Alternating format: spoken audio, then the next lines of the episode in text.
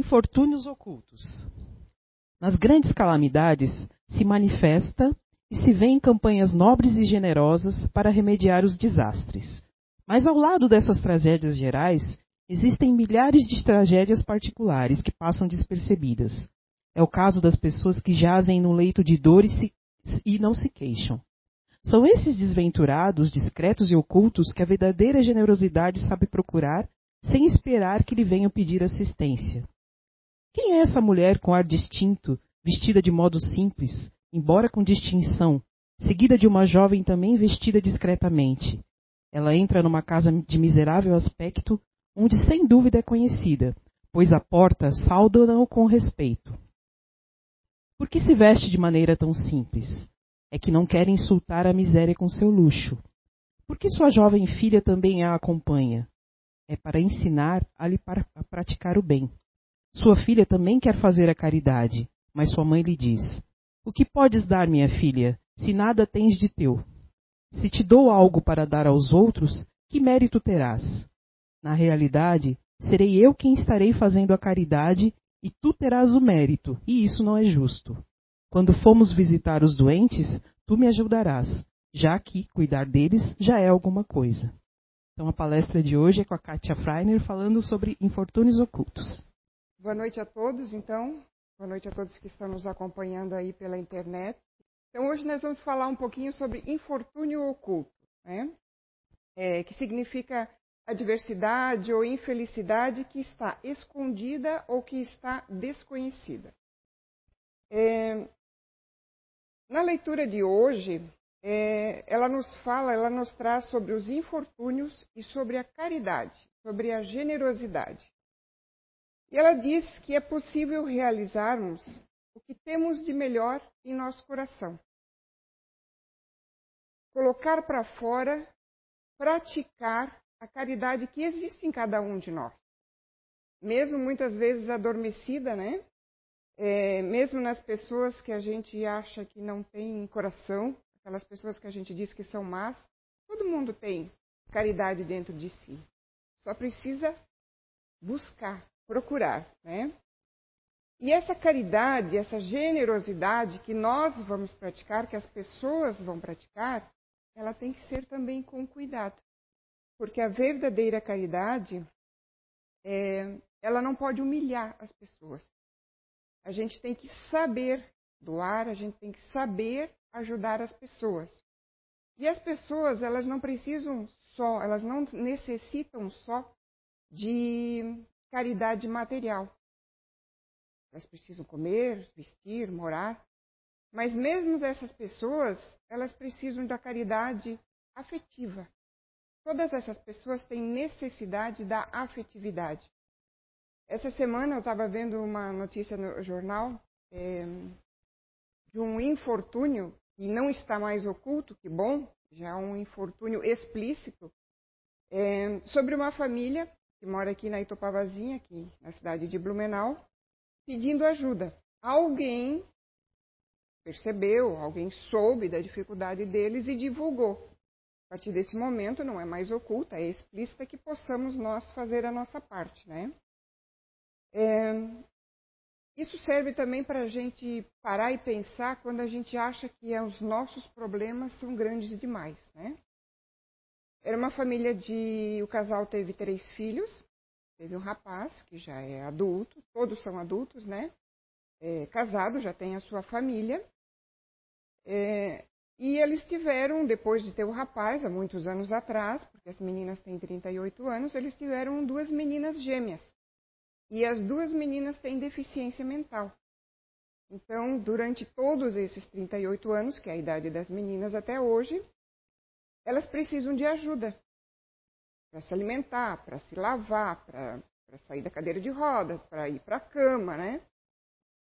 E a mãe, é, não sei por que motivo, não, não, mostra toda a história, né? Mas de repente, por até passar necessidade e preocupação com a família, tem problemas psicológicos também.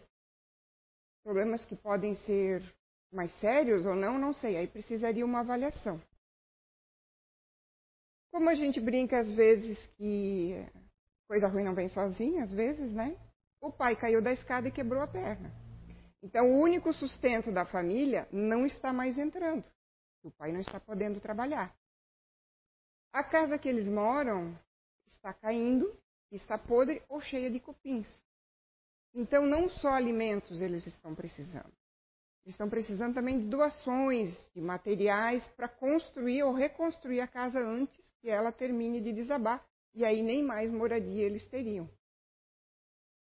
Então, quando a gente pensa que às vezes o nosso problema é muito grande, nós precisamos olhar um pouquinho mais ao redor de nós, tirar o nosso centro sobre nós mesmos e ver o que está acontecendo à nossa volta. O Evangelho, ele, ele, ele nos faz refletir também na importância que tem de ajudar as pessoas, como eu estava falando, sobre como eu vou fazer isso, sem ferir as pessoas, sem humilhar as pessoas. Essa é a verdadeira caridade.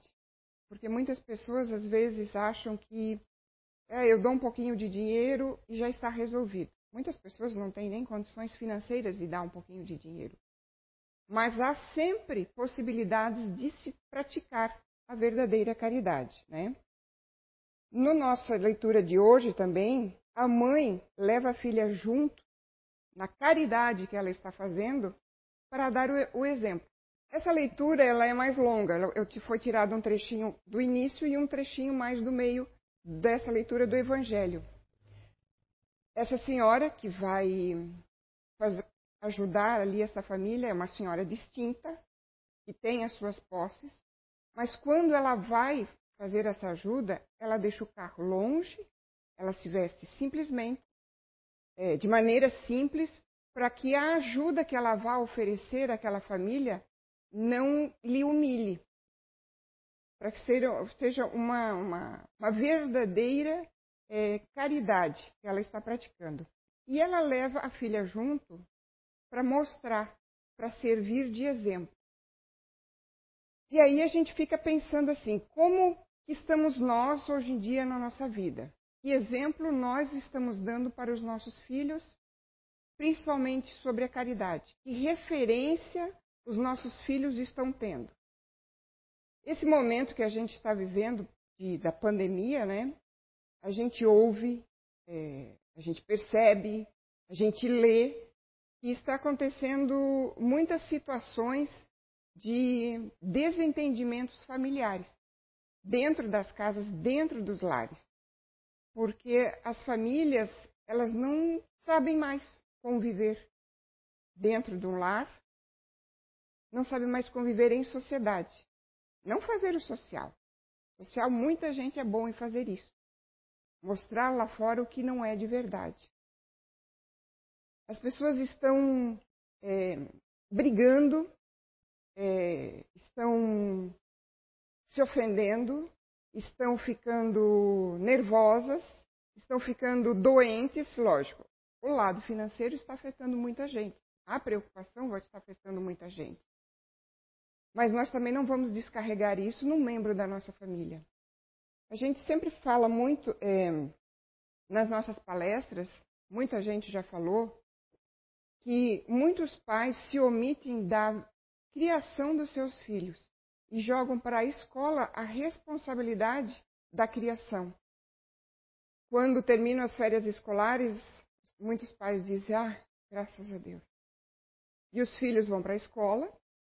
E, na verdade, hoje em dia, os filhos vão para a escola às seis da manhã e, às vezes, eles voltam dez horas da noite. Não que, além da escola, não se possa fazer um curso. Qualquer curso, curso de línguas, curso de dança. É bom para o futuro dessa criança, dessa pessoa. É bom para mantê-la ocupada, é bom para mantê-la aprendendo mais coisas. Mas a gente tem que avaliar se o fato de eu colocar meus filhos o tempo todo a fazer várias coisas durante o dia inteiro não seja porque eu estou eu não estou sabendo conviver com o meu filho dentro de casa. Eu não estou sabendo criar o meu filho. No caminho, no livro Caminho, Verdade e Vida, de Chico Xavier, é, pelo Espírito de, de Emmanuel, no capítulo 12, que se chama Educação no Lar, ele traz o seguinte: preconiza-se na atualidade do mundo uma educação pela liberdade plena dos instintos do homem, olvidando-se, ou seja, esquecendo-se, pouco a pouco, os antigos ensinamentos quanto à formação do caráter no lar. A coletividade, porém, cedo ou tarde será compelida a reajustar seus propósitos. Será que não é isso um pouco que está acontecendo? Jogamos tantos nossos filhos para serem criados e educados por uma escola e agora nós temos que fazer eles. Nós temos que fazer isso. Eles estão dentro de casa. Nós somos os responsáveis por brincar, por ajudar nas tarefas, por ouvi-los, por colocá-los na cama. E continua ainda a mensagem. Ela é mais longa, não vou ler toda. Os pais humanos têm de ser os primeiros mentores da criatura. Então, nossos filhos têm que ter como exemplo os pais. Os pais vão procurar é, fazer a caridade verdadeira, para que a nossa nova geração também continue a praticar a verdadeira caridade. Porque se nossos filhos não tiveram, ou não tiverem isso como exemplo, ou se eles tiverem exemplos equivocados, nós temos que pensar como será o futuro do nosso planeta.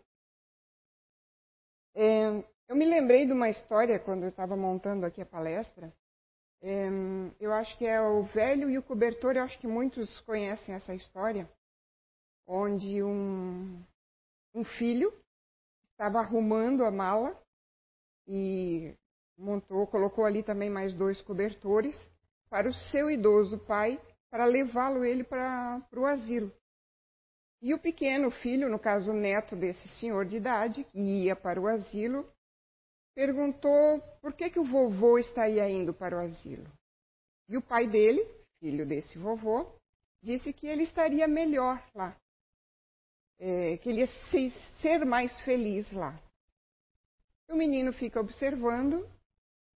Quando o vô vai saindo, eles vão saindo para levar o, o, vovô para o, o asilo. O, o, netinho chega e diz assim: Vovô, você está levando dois cobertores. Deixa um deles comigo. Aí o vovô disse: Não, mas você tem vários cobertores. Você tem cobertores macios, quentinhos. Para que, que você precisa de um desses cobertores?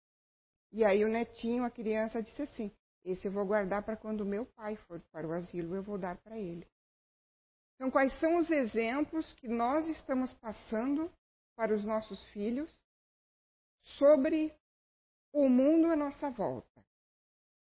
Porque falar de infortúnio, seja explícito, seja oculto, não há como falar sem deixar de falar sobre caridade e como nós estamos praticando a caridade. Ah, no começo da nossa leitura do Evangelho, ele, a primeira frase ela diz o seguinte: Nas grandes calamidades a caridade se emociona e observam-se impulsos generosos no sentido de reparar os desastres. Isso a gente vê bastante. Quando acontecem grandes calamidades, há uma comoção coletiva. Não, até porque a mídia coloca isso tudo hoje em dia em primeira página, né? Mas antigamente, muito antigamente, a gente só ficava sabendo de grandes desastres muito depois de ter acontecido, né? Mas hoje em dia é, a gente fica sabendo de pronto. E isso é uma vantagem no sentido de que nós também de pronto podemos fazer alguma coisa. Porque quando não havia a notícia ou ela demorava para chegar, a gente não tinha mais o que fazer, de repente, né? É, quem estava longe das guerras, nas primeiras e segundas guerras mundiais, ficou sabendo de tudo o que aconteceu só muito tempo depois e também não conseguiu ajudar aí, né? Então, nessas grandes catástrofes que muitos de vocês podem ter passado, as nossas aqui em Blumenau são as enchentes, são os deslizamentos, né? Há uma grande comoção geral as pessoas se reúnem e há uma grande visibilidade da solidariedade. Então, mesmo quem está acanhado, está quietinho no seu canto, começa a se movimentar, porque a energia também muda, a energia também se movimenta. Agora, na, nós estamos vivendo uma outra calamidade, né? E no mundo inteiro, que é a pandemia. Aqui, deve ter acontecido em muitos lugares, né? Aqui houve logo de começo um, grandes movimentos, muita arrecadação de alimentos, é, muitos grupos indo arrecadar os alimentos e entregando nas, para os necessitados. É, tivemos situações, por exemplo, de confecções que, logo que puderam voltar a trabalhar, não tinham serviço. As costureiras confeccionaram é, as máscaras de tecido. Nem se falava muito em máscara de tecido na época, né? Era só as descartáveis. Aí logo alguém teve a ideia e começaram a fazer, né? E começaram a surgir. Mas é, se reuniram, reuniram as costureiras e começaram a fazer as máscaras para doações. Hoje muita gente faz isso. É, são nesses períodos que surgem os heróis também, né? Os heróis anônimos. Então, nas grandes calamidades, ajuda acontece. A solidariedade acontece como tem acontecido nesse momento também. Claro que, como em tudo, haverá os colaboradores e podem acontecer de haver os aproveitadores. Mas nós temos que pensar em fazer a nossa parte, nós temos que pensar em fazer o nosso papel. Na questão 852 do Livro dos Espíritos, o Allan Kardec faz a seguinte pergunta: Há pessoas que parecem perseguidas por uma fatalidade independente da maneira por que procedem. Não lhes estará no destino infortúnio, ou seja, independente do que elas façam, tudo dá errado. Então é o destino delas? Não dá nada certo na vida delas? E a resposta da espiritualidade? São talvez provas que lhes caiba sofrer e que elas escolheram. Porém, ainda aqui lançais à conta do destino o que as mais das vezes é apenas consequência de vossas próprias faltas. Ou seja, muitas vezes aquilo que nós chamamos de destino ou de má sorte são apenas consequências de coisas que nós fizemos, de nossas faltas, de nossas faltas de tomar providências, né? Porque se às vezes a gente não toma alguma decisão, é, deixa a situação correr, é responsabilidade nossa também. Ah, mas eu não tomei decisão nenhuma. Eu não disse para fazer nem assim, nem diferente. Não, mas é tudo que nós fizemos ou tudo que nós omitimos é responsabilidade nossa. E a consequência também é nossa. Então, faltas nossas que podem ser de encarnações passadas, mas que podem ser de encarnações presentes. E aí um, tem um trecho ali que Allan Kardec dá uma explicação, eu só trouxe um, um pedacinho. Achamos mais simples e menos humilhante para o nosso amor próprio atribuir antes à sorte ou ao destino os insucessos que experimentamos do que a nossa própria falta. Então, muitos infortúnios podem acontecer conosco porque são provas que temos que passar. Se eles continuam é, sempre acontecendo, parece que nada dá certo para mim, nós temos que reavaliar também o que está acontecendo. Podem ser provas, sim, mas mesmo sendo provas que nós temos que passar, nós não precisamos passá-las sem é, que a gente não tenha uma, uma melhor situação. Ou seja, a gente tem o direito, a gente tem a obrigação de se esforçar para melhorar aquela situação e não culpar o destino e nem culpar a má sorte. Até para tentar sair deste infortúnio que parece lhe perseguir, né? Mas o que a gente vê muitas vezes realmente é as pessoas não se movimentam para sair dessa situação. É mais cômodo ficar nessa situação. Agora, Se as pessoas, vamos dizer que a gente conhece pessoas que estão passando constantemente por infortúnio, o que, que nós vamos fazer? Ah, não, é porque é responsabilidade dela, foi ela que fez coisa errada, é ela que tem que resgatar, é, é ela que tem que sair disso. Não. A verdadeira caridade nos diz que nós podemos fazer tudo o que é possível para ajudar os nossos irmãos que estão nessa situação. Se é uma prova ou não é, não nos compete. O Evangelho nos diz para não julgar ninguém, para não sermos julgados. Nos diz também que com a mesma moeda que julgamos, seremos julgados. Então não nos, compete, não nos compete julgar quem está passando por uma determinada situação. Nos compete, sim, como cristãos, fazer a nossa parte. Fazer a, a caridade, seja ela material, seja ela de cunho moral. No Evangelho segundo o Espiritismo, nesse mesmo capítulo que nós estamos é, falando hoje sobre infortúnios ocultos, tem, é, no capítulo 10 fala sobre a indulgência. Sede indulgentes com as faltas alheias, quaisquer que elas sejam. Não julgueis com severidade, senão as vossas próprias ações. E o Senhor usará de indulgência para convosco, como de indulgência houverdes usado para com os outros. Se Jesus não julga cada um de nós, quem somos nós para querermos julgar? Cada um tem o seu quinhão para carregar seja ele mais pesado ou menos pesado. Mas as provas que não nos são impostas nunca são mais pesadas do que nós possamos carregá-las. Se nós temos mais provas, a espiritualidade é tão beneficente conosco, tão indulgente conosco, que ela divide. Nessa encarnação você vai resgatar tal e tal coisa. Deixa as outras para a próxima encarnação, porque às vezes a gente não tem estrutura para tudo, mas a espiritualidade sabe. Então, tudo que nós passamos são situações que nós temos condições de passar.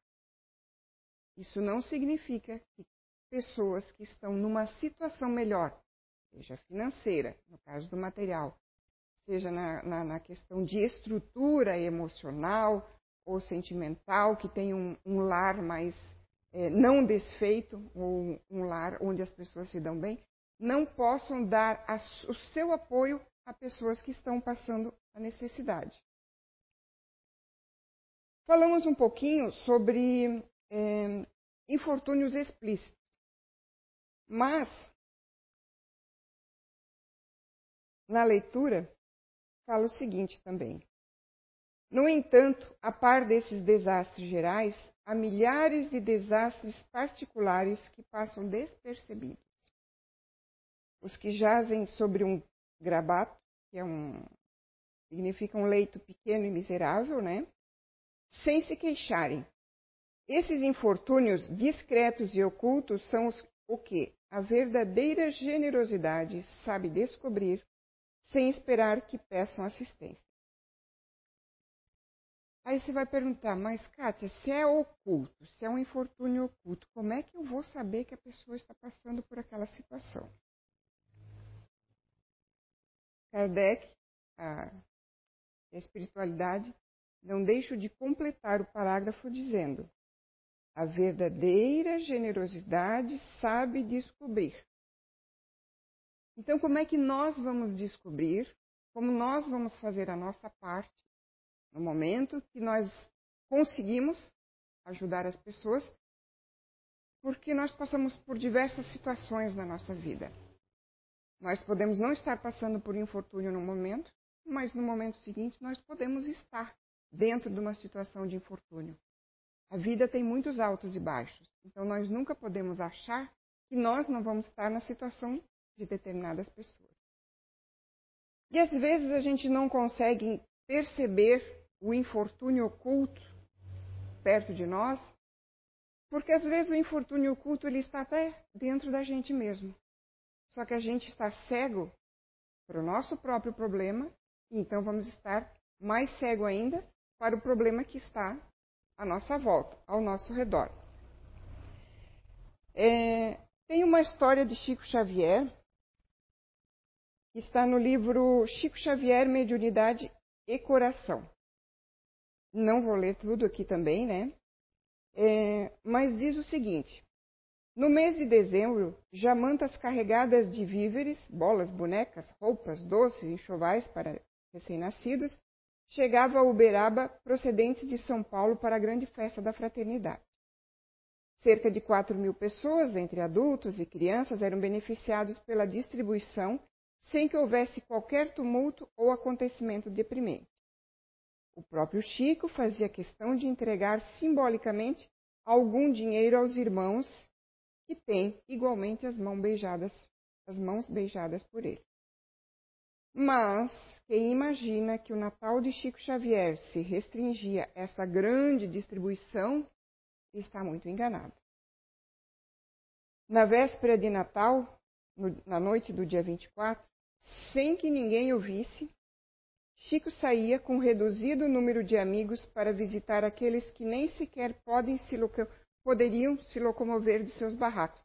Então, eles nem sequer poderiam ir lá no dia seguinte receber alguma coisa. Receber um donativo, receber um brinquedo, receber um presente.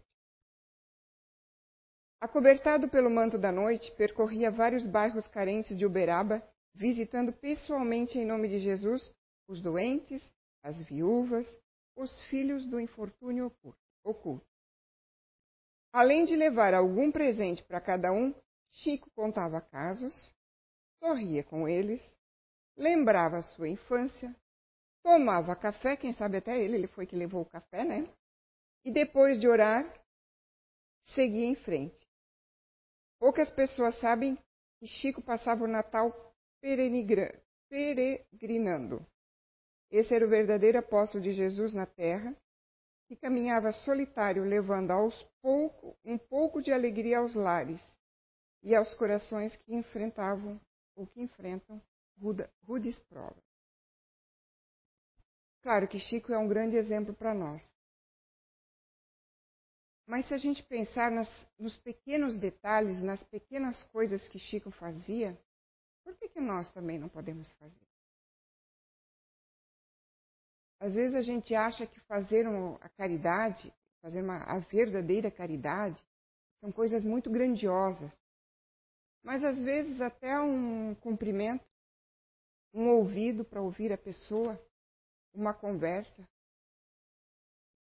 Será que essas pessoas aqui que o Chico visitava na noite do, do dia 24 não esperavam 364 dias no ano para aquele dia receber uma visita e ter alguém para conversar, para rir. Eu me lembrei de uma situação que aconteceu comigo há muitos anos atrás.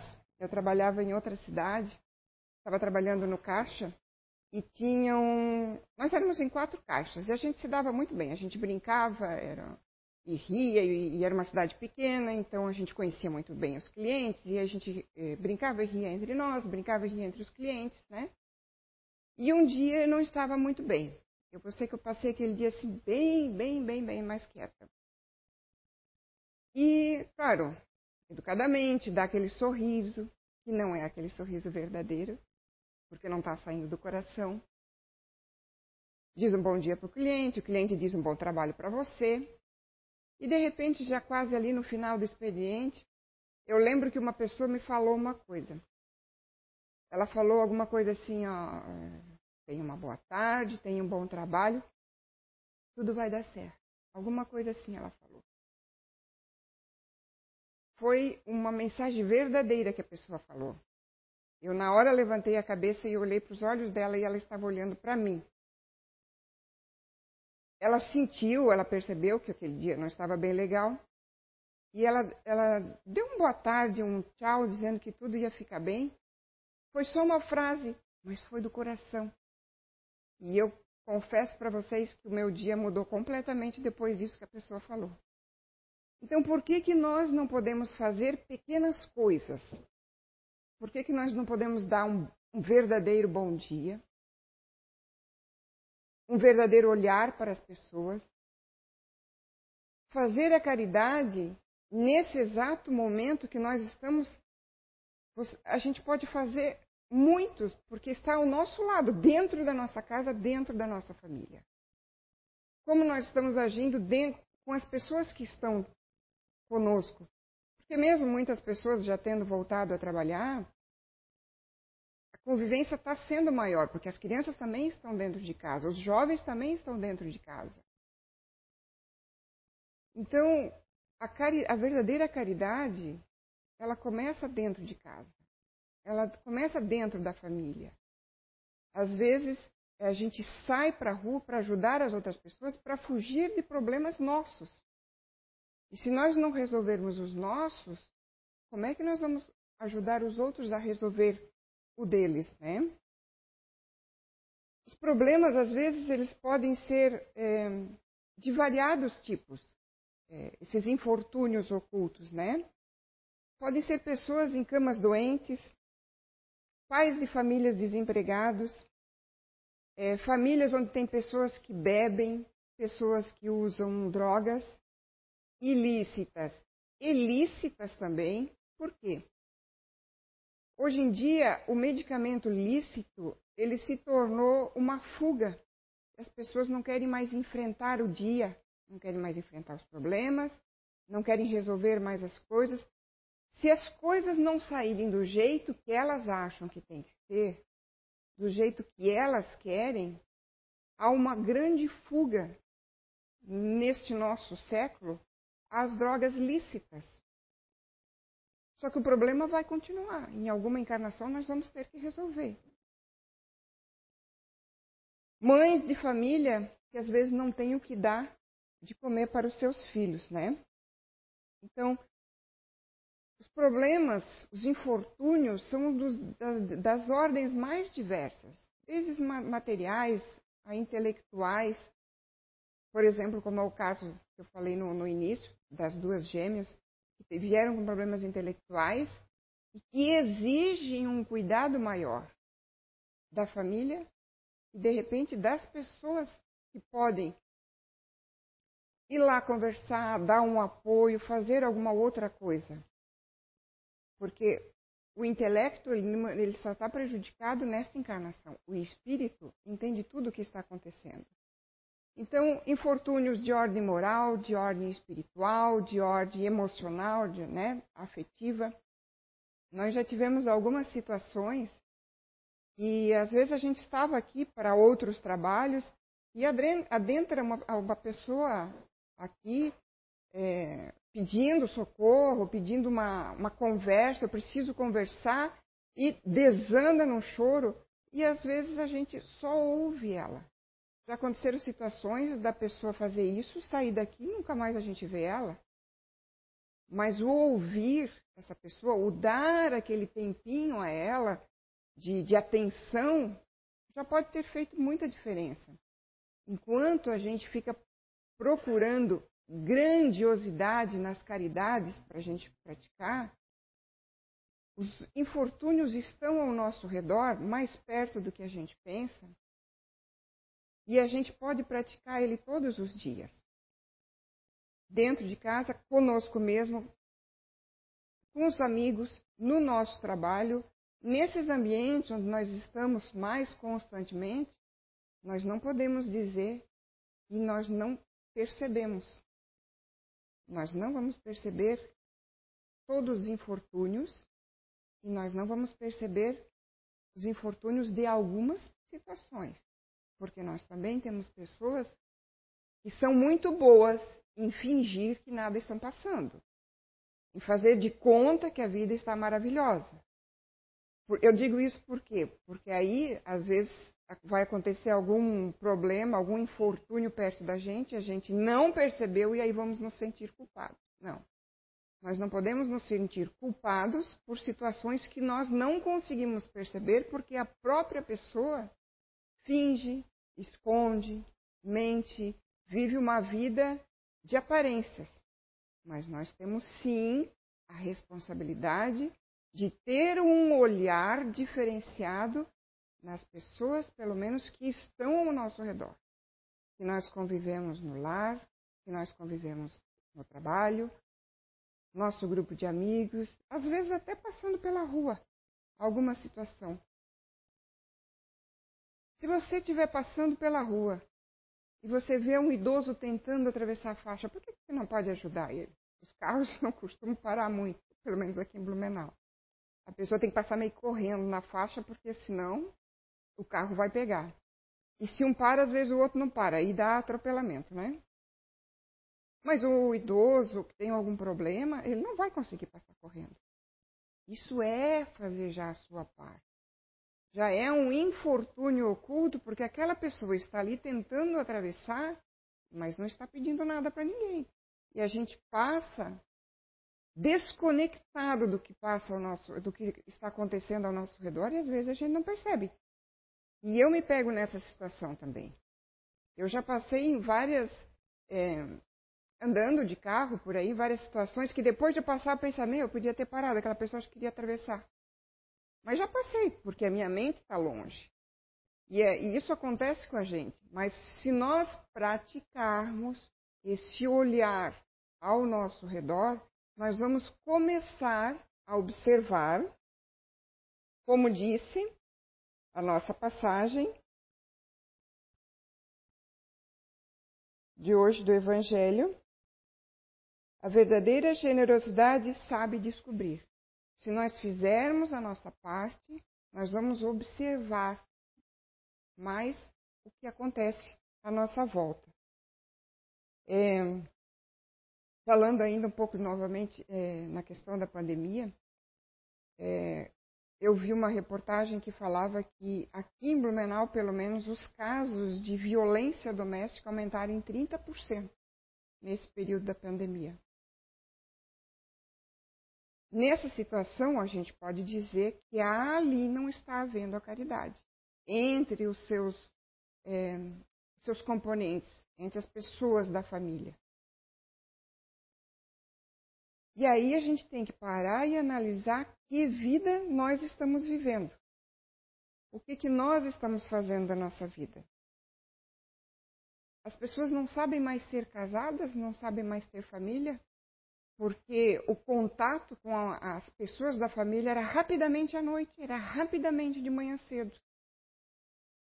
Era aquela rotina de tal feriadão eu sou obrigada a ir para a praia, porque Deus o livre se eu não for. Não é que você não possa ir para a praia, mas você vai por prazer ou porque Deus o livre se você não for, o que, que os outros vão falar. Nós estamos vivendo uma vida que não é a nossa vida. Aí eu paro para pensar, inclusive, por que casamos, por que temos filhos? Nós estamos preparados para ter uma família? Tudo bem, eu já sei que a quantidade de, de, crianças que estão nascendo já é muito menor. Nem vou dizer para as pessoas não terem mais muito filhos, porque senão a gente não, reencarna, não reencarna mais depois, né? Já está difícil para reencarnar, já está uma fila porque não se tem mais tantos filhos como antigamente. Mas para ter um filho, você não vai ter um filho porque os outros acham que essa é a regra. Tem que chegar a tal idade de casar, tem que chegar a tal idade, tem que ter filhos. Não, o que você quer para você? O que você quer para a sua vida? E se prepare para aquela situação que aconteceu. De repente pode ser um filho que não estava programado. Mas agora é sua responsabilidade. A espiritualidade não vai mandar um filho para você se não era para você ter ele nessa encarnação também, né? Daí a chance de você se tornar uma pessoa melhor também, né? É, tem uma outra história, o pessoal vai cansar de história hoje, né? Tem uma outra história que é, houve um concurso de redação numa escola cujo tema era sobre, sobre caridade. Era, era, as crianças teriam que contar um caso de que elas, que elas tinham feito, elas tinham ajudado alguma pessoa. É, qual é a caridade que elas tinham feito? Aí quem ganhou essa redação foi um menino pequeno e a redação dele foi o seguinte, a história dele foi o seguinte. Vizinho dele tinha um casal de idade e a senhorinha, a vozinha, faleceu. E ele, saindo de casa, ele observou, através da cerca do muro, que o vozinho, após enterrar a vozinha, estava caminhando pelo jardim e chorando. Ele pulou o muro, foi até lá com o vozinho, sentou no colo dele e ficou lá um tempão. Quando ele volta para casa, a mãe dele pergunta: O que você disse para ele? E ele responde: Nada. Mãe, ele acabou de perder a companheira dele de anos. Eu só chorei com ele. Isso reforça novamente que a caridade está em nossas mãos. A todo momento nós podemos ajudar as pessoas. Aquele momento, aquela situação, daquele vozinho, era um infortúnio oculto. Ele não falou nada para ninguém. Ele não pediu ajuda para ninguém. Mas ele estava sofrendo sozinho. E aí, depois de pensar nessa história, eu pensei o seguinte: nós, pais, temos que dar os exemplos e temos que ser a referência para os nossos filhos. Daqui a pouco nós vamos ter que. Eh, as crianças vão ter que ser as referências para nós. Porque a criança ainda tem a ingenuidade. Aquele espírito, até uma certa idade, tem a ingenuidade, tem o amor dentro de si. E se eles não podem aprender com a, com a gente, nós vamos ter que aprender com eles, né? No livro dos Espíritos, na questão 913, é, Allan Kardec pergunta: dentre os vícios, qual o que se pode considerar radical? E a espiritualidade responde: temo-lo dito muitas vezes, o egoísmo. Daí deriva todo mal. Estudai todos os vícios e vereis que no fundo de todos há egoísmo. Por mais que lhe deis combate, não chegareis a extirpá-lo, enquanto não atacares o mal pela raiz, enquanto não lhe houverdes destruído a causa. Egoísmo é filho do orgulho, eles andam juntos. Então, a nossa tarefa é combatermos o egoísmo dentro de nós, é combatermos o orgulho dentro de nós. O orgulho que nos impede muitas vezes de pedir ajuda também. Vão ficar chateado, vou contar mais uma história. Tem uma história chamada O Homem no Espelho.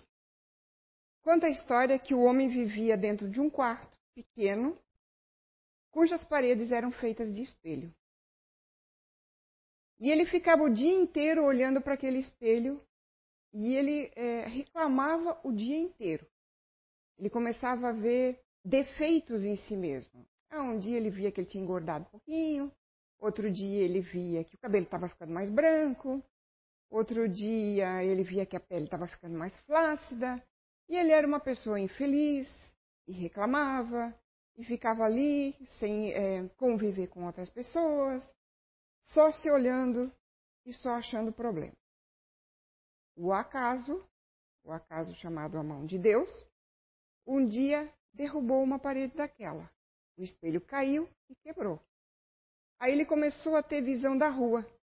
E ele começou a olhar as pessoas passando pela rua. E aí ele começou a perceber que é, pessoas magras, tinha pessoas gordas, tinha pessoas altas, tinha pessoas baixas. E aí ele perdeu um pouquinho menos de tempo se olhando no espelho e começou a perceber que existiam pessoas que também tinham seus problemas. Mais algum tempo, cai uma outra parede, quebra um outro espelho. Aí ele começa a ver um outro ângulo da rua. E ele vê mais pessoas. Aí tem pessoas também de cabelo branco. Tem pessoas de cabelo comprido, tem pessoas de cabelo curto, tem pessoas carecas, tem pessoas pobres, tem pessoas ricas. E aí ele pensa: não, realmente não sou eu só que tenho problema. Tem muitas pessoas passando problema. Certo dia, caem as outras duas paredes, quebra o espelho. E ele passa a olhar o mundo ao seu redor e começa a perceber como ele é feliz, porque como existem tantas pessoas que ainda têm muito mais problemas do que a gente. E será que nós não somos as pessoas que estamos na situação do espelho? Porque muitas vezes nós esquecemos de andar em lugares complicados. como por exemplo, nós esquecemos que existem presídios, nós esquecemos que existem hospitais, nós esquecemos que existem manicômios. Quem gostaria de ter um filho no presídio? Quem gostaria de ter uma mãe, um parente no manicômio? E aí, a gente esquece de que o mundo não é feito só da gente. O mundo é feito de pessoas e nós é, e que só vai evoluir quando nós fizermos a nossa parte. Quando eu vejo essas notícias que agora tem sido constante de final de semana, que a polícia tem ido lá fechar uma casa de festas, que tem ido lá fechar uma festinha lá numa casa particular, que tem 50, que tem 100 pessoas, eu fico pensando o que essas pessoas é, estão querendo dessa encarnação. Porque você tem o livre-arbítrio de fazer a festa. Você tem o livre-arbítrio de ir nessa festa e contrair o vírus. Só que você está preparado caso contraia, morra. Você está, está preparado para as consequências disso? E eu tenho o livre-arbítrio de ir. Mas e se eu passar para outra pessoa? Aí nós estamos falando já do nosso evangelho sobre egoísmo e orgulho. Porque eu estou pensando só em mim. Eu não penso, por exemplo, nos policiais, que se não tiver nenhuma, é, nenhuma briga, vai um carro lá com dois policiais. Eles têm que tirar aquelas 100 pessoas dali e mandar para casa.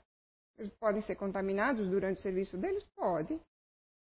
E essas pessoas que estão na festa, se chegar num hospital, num pronto atendimento, e ficarem doentes, elas vão esperar a vez dela para serem atendidos ou às vezes, muitas vezes, elas vão ser as pessoas que vão exigir um atendimento logo. Eu estava falando com a minha irmã essa semana, é, ela é enfermeira, trabalha num, num posto de saúde em outra cidade, eles, a gente já sabe que esse, todo, vários setores, principalmente o setor da saúde, já não tem pessoas suficientes para atender. Aí no setor dela tiraram a metade para ir atender especificamente lá os coronavírus, setor lá. Dos que ficaram, dois funcionários dela estão doentes com coronavírus e estão em casa. Aí essas pessoas vão chegando e elas, claro, quem contrai a doença vai querer a ajuda. É, eu, às vezes, posso não saber de quem ou da onde eu peguei, mas nessa situação da festa, onde está a caridade para com os profissionais de saúde?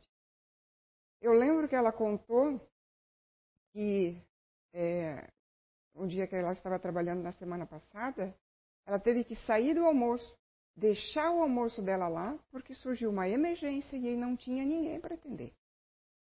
Ela teve que sair colocando a máscara, colocando as luvas, e vai se contaminar uma hora dessa? Queira Deus que não, mas pode acontecer. E outro fato interessante que ela passou também é que tem chego é, muitas pessoas, por exemplo, com dores no peito, achando que estão tendo um ataque cardíaco, mas que vão, é, vão perceber, às vezes, são grandes ansiedades. Ok, o financeiro vai pegar muita gente, vai deixar muita gente preocupada. Mas cadê a nossa fé também? Agora é o momento para nós praticarmos a nossa fé. Para nós, claro, vamos em busca de como fazer isso, de como melhorar essa situação. Vamos em busca, busca de emprego, sim. Vamos batalhar pelas coisas, mas as pessoas vão ficar doentes não só pelo coronavírus de agora em diante. Elas vão adquirir doenças porque elas não estão tendo controle emocional. Então nós temos que pensar que é um infortúnio oculto que está acontecendo também conosco. Se eu não tiver um controle emocional, em que ponto eu vou chegar, quais as doenças que eu vou ter mais adiante, quando isso tudo passar, mas eu posso adquirir outras situações. outra situação também, eu comentei sobre os policiais, teve uma outra situação em, eu acho que foi em abril, e dois policiais rodoviários, durante o seu expediente, durante o seu trabalho, pararam um carro que estava em zigue-zague, é, claro, com a suspeita de que o motorista estivesse embriagado, e qual não foi a sua surpresa? Muitos aqui podem ter lido essa notícia, né? Qual, foi a, qual não foi a sua surpresa quando, ao conversar com a pessoa, ela disse, estava embriagada, lógico, mas ela disse que tinha fugido do isolamento porque estava com coronavírus e estava sem máscara. Então, olha a nossa responsabilidade sobre o que nós fazemos. Claro, eles foram afastados, fizeram o teste, não sei o que, que deu. Eles estavam usando a máscara, né? Mas todo o nosso dia a dia, tudo que nós fizermos na nossa vida, ela tem que ser bem pensada. Ela tem que ser verificada, porque o nosso livre-arbítrio nós podemos usar do jeito que nós quisermos. Mas nós temos que estar pronto para arcar com as consequências de tudo que nós fizermos. Vou pedir para o Dudu passar um videozinho curtinho, é de dois minutinhos só.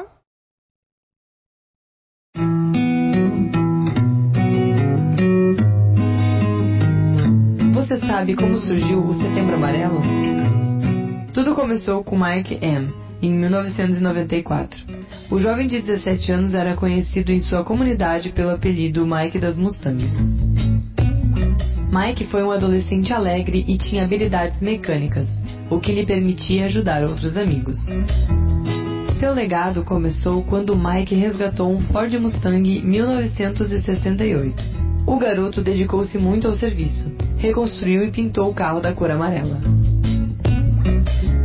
mas ele sofria de um mal escondido e não encontrou palavras para pedir ajuda. Acabou por tirar a própria vida em um ato desesperado. Seu pedido de ajuda, infelizmente, veio tarde demais. Impactados, a família e os amigos uniram-se para espalhar palavras de ajuda pela comunidade. Escreveram pequenos bilhetes com uma simples mensagem: este cartão carrega a mensagem que existem pessoas que se importam e podem ajudar. Se você está precisando e não sabe como pedir ajuda, entregue este cartão para um terapeuta, médico, professor, amigo ou parente e diga: Eu preciso de ajuda. Os bilhetes foram enviados e em apenas três semanas tiveram notícias de que alguém havia pedido ajuda por causa do cartão. Desde então, a fita amarela é reconhecida por criar consciência sobre a prevenção do suicídio. No Brasil, o mês de setembro foi escolhido para incentivar essas campanhas, junto com o Dia Mundial de Prevenção do Suicídio, 10 de setembro. Mike tirou a própria vida, assim como uma pessoa a cada 40 segundos no mundo. Se divulgarmos que 90% dos suicídios podem ser prevenidos com atenção e conversa aberta, as chances de muitas pessoas aumentam. Quer saber mais? Assista ao vídeo do nosso canal e conheça. Então, agora vocês sabem por que, que setembro é amarelo. Causa do Mustang amarelo do Mike. Mas eu trouxe esse vídeo até porque suicídio não se fala só no dia 10 de setembro ou só no mês de setembro, né? É um assunto que nós devemos falar todos os dias, porque, é, como a mensagem ali nos trouxe, às vezes uma conversa, um ouvir alguém, é, vai evitar muitas situações desse sentido. Só que nessa situação ali, o Mike ele não conseguiu pedir ajuda. Eu falei algumas coisas sobre é, o infortúnio oculto de quem está para praticar a caridade, de quem está para ajudar. Mas eu gostaria de deixar uma grande mensagem para quem está passando pelo infortúnio oculto. Que foi a situação que o Mike não conseguiu. Você tem o direito de pedir ajuda. Deixe o orgulho, não se sinta humilhado. Você é, existem várias maneiras. Ali foi uma ideia que eles né, lançaram do bilhete. Eu comentei que uma pessoa entrou aqui, porta dentro, pedindo socorro. Se você, às vezes, está numa família que não tem como pedir, peça para um amigo, peça até para desconhecido. Precisa de ajuda material? Peça. Precisa de ajuda é, emocional? Peça. Alguém vai lhe ouvir. Alguém vai conversar com você. Existem várias situações. Existe o CVV também, existem as casas espíritas, existem as igrejas. Mas você que está passando pelo infortúnio curto, você sim precisa pedir. E agora é uma coisa minha. É uma, uma frase que eu vou dizer, saiu aqui da Kátia. Você tem a obrigação de pedir. Você tem a responsabilidade de pedir se você está passando por isso. Porque você tem a responsabilidade de, se você não pedir por orgulho, tudo as consequências que acontecerem ao redor dessa situação é responsabilidade sua também. Por exemplo, o que, que eu quero dizer? Vamos dizer que uma mãe vive sozinha, sustenta seus três filhos, ganha ali uma renda que não dá para muita coisa, mas dá para comprar um pouquinho de comida, mas não é o suficiente para os quatro. Mas vamos repartir um pouquinho, cada um come um pouquinho. Só que as crianças estão comendo muito pouco. E isso vai levá-las mais adiante, de repente, a ficar doentes. Você está precisando de ajuda. Mas às vezes o orgulho não permite.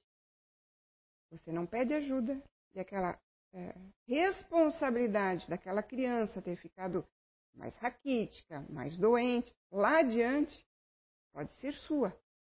Porque às vezes não era isso. Não era isso que era para acontecer. E essa prova que às vezes a gente, que às vezes você está passando de ter que passar por cima do meu orgulho e pedir ajuda é uma prova, sim, que às vezes você está aí para passar. E quando você conseguir passar, você vai ver como mais forte você ficou nessa caminhada. Para finalizar, eu gostaria de ler um texto curtinho esse jornal aqui está amarelo já. Eu tenho ele muitos anos aqui em casa. Mas essa história aqui eu nunca consegui jogar ela fora. É uma reflexão para todos nós. Porque até, né, como a gente não conversou, eu só falei aqui, vocês só ouviram do lado de lá, né? Mas que o que for falado hoje possa seguir, é, servir de reflexão para nós e para o nosso dia a dia. E essa aqui é uma mensagem de reflexão mesmo, tá? O título dela é Quero Ser uma Televisão. Não sei se vocês já ouviram. Eu nunca vi essa mensagem em outro lugar. E tive que procurar bastante jornal para achar ele de novo, porque ele estava muito bem guardado. Na sala de aula, a professora pediu aos seus alunos que fizessem uma redação e que na mesma expressassem o que gostariam que Deus fizesse por eles. Já em casa, e quando corrigia as redações dos seus alunos, deparou-se com uma que a deixou muito emocionada. O marido, nesse momento, entrou na sala onde ela se encontrava e, vendo-a soluçar, perguntou-lhe: Mas o que aconteceu? Ela respondeu-lhe: Lê e passa a redação para ele. É a redação de um aluno meu. O marido pegou a folha de papel que ela lhe entregara e começou a ler. Senhor, esta noite peço-te algo de muito especial. Transforma-me numa televisão. Quero ocupar o espaço dela. Viver como a televisão da minha casa vive. Ter um lugar especial para mim e reunir a minha família ao meu redor. Ser levado a sério quando falar. Ser o centro das atenções, e ser escutado sem interrupções ou perguntas. Quero receber a mesma atenção que ela recebe quando não está funcionando. Ter a companhia do meu pai quando ele chega em casa, mesmo que esteja cansado. Que a minha mãe me procure quando estiver sozinha e aborrecida, em vez de me ignorar. E ainda, que os meus irmãos briguem, entre aspas, para estarem comigo. Quero sentir que a minha família deixa tudo de lado de vez em quando para passar alguns momentos comigo. Por fim, que eu possa divertir a todos. Senhor, não te peço muito. Só te peço que me deixes viver com intensidade o que qualquer televisão vive. Quando, quando terminou a leitura, o marido virou-se para a esposa e disse: Meu Deus, coitado desse menino, que paz ele tem. A professora olhou bem nos olhos do marido e depois baixou-os, dizendo num sussurro: Essa redação pertence ao nosso filho. E nós? O que estamos fazendo dentro de casa? Os infortúnios ocultos existem e vão continuar existindo porque nós estamos num planeta de, de provas e expiações. Mas às vezes o verdadeiro infortúnio oculto está dentro da nossa própria casa. Então, como esse capítulo fala da caridade moral e espiritual, a caridade material e moral, a verdadeira caridade, vamos começar praticando a verdadeira caridade dentro do nosso próprio lar. Obrigada pela atenção de todos.